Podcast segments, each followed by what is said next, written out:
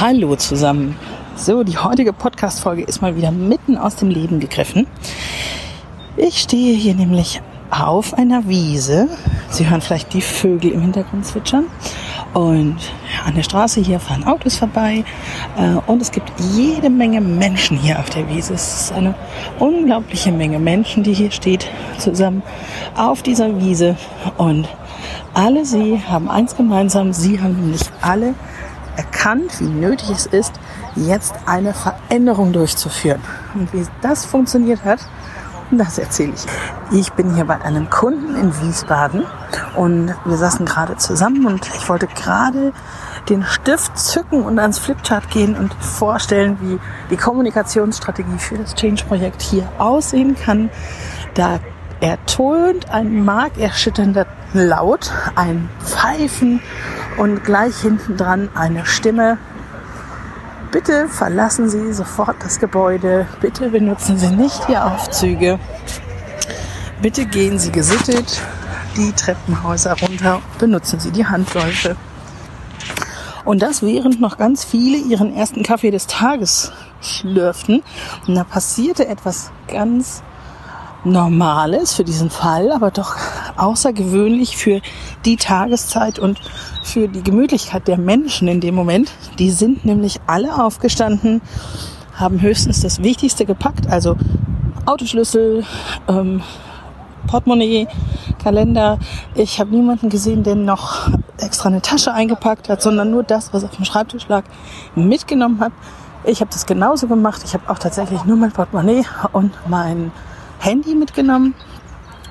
Und dann sind wir alle ganz gesittet und entspannt rausgegangen und haben uns am Sammelpunkt getroffen.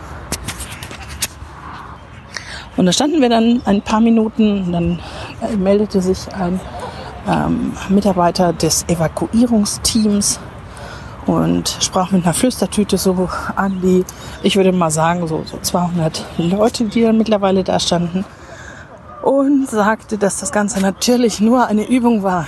Klopf auf Holz. Man weiß es aber immer nicht und deswegen sollte man sich da natürlich auch lieber drum kümmern und lieber mitgehen. Besser einmal zu viel als einmal zu wenig mitgegangen zu so einer Übung. Und er erzählte dann auch so ein bisschen was, wie es denn abgelaufen war. Also die Mitarbeiter haben alle innerhalb von vier Minuten das Gebäude verlassen. Das ist ein vierstöckiges Gebäude. Wie gesagt, so circa 200 Leute sind das gewesen. Ähm, er sagte, das ist für so ein Gebäude, für die Größe, ist es eine recht ordentliche Zeit. Es gab kein Gedrängel. Es wurden auch tatsächlich keine Aufzüge genutzt. Und er war da sehr zufrieden mit. Und die Mitarbeiter, die haben das alles ganz entspannt gesehen. Die haben weiter ihren Kaffee geschlürft und sind dann auch, als er dann die Entwarnung gegeben hat, ganz entspannt jetzt wieder reingegangen. Gerade eben hat er die Durchsage gemacht und jetzt sind alle wieder auf dem Weg nach drinnen. Aber da kommt jetzt genau das, was ich Ihnen mitteilen möchte. Damit eben genau der Mensch aus so einer gemütlichen Phase wie mh, mm, der erste Kaffee des Tages und noch so früh und ach, gerade den Rechner hochgefahren, damit es da rausgeht und er seine, das ist ja eine echte Komfortzone, damit er diese Komfortzone verlässt, braucht es einen sehr starken Impuls.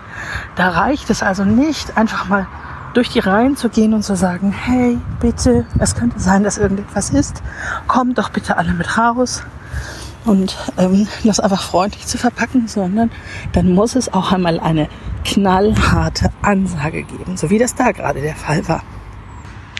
Also mein Tipp heute an Sie, lassen Sie Ihre Leute, die Leute, die von dem Change in Ihrem Unternehmen betroffen sind, lassen Sie sie die Wichtigkeit erfahren. Warum ist es wichtig, jetzt seine Komfortzone verlassen, zu verlassen? Warum muss jetzt unbedingt diese Bewegung passieren? Und dann ist es natürlich auch wichtig, dass Ihr Projekt tatsächlich ein solches Warum hat und dass Sie das kommunizieren können. Es gehört auch eine gewisse Form von Mut dazu, zu sagen, zum Beispiel, wir können mit diesem Projekt so und so viel einsparen oder unsere Produktivität um so und so viel Prozent steigern. Das muss sein und verpacken Sie das wirklich stark. Und so leid mir das tut, es passen natürlich für sowas immer besser die negativen Trigger als die positiven. Also zu sagen, wir können etwas dadurch gewinnen, ist nicht so stark wie wir können dadurch vermeiden, etwas zu verlieren. Also zum Beispiel so und so viele äh, Arbeitsplätze abzubauen, das muss dann nicht sein. Aber darauf gehe ich dann in einer späteren Folge nochmal ein, wenn ich wieder zurück im Büro bin und mein Mikro habe und das nicht ins Handy spreche. Jetzt gehe ich rein und pitche mal das Kommunikationskonzept. Bis später.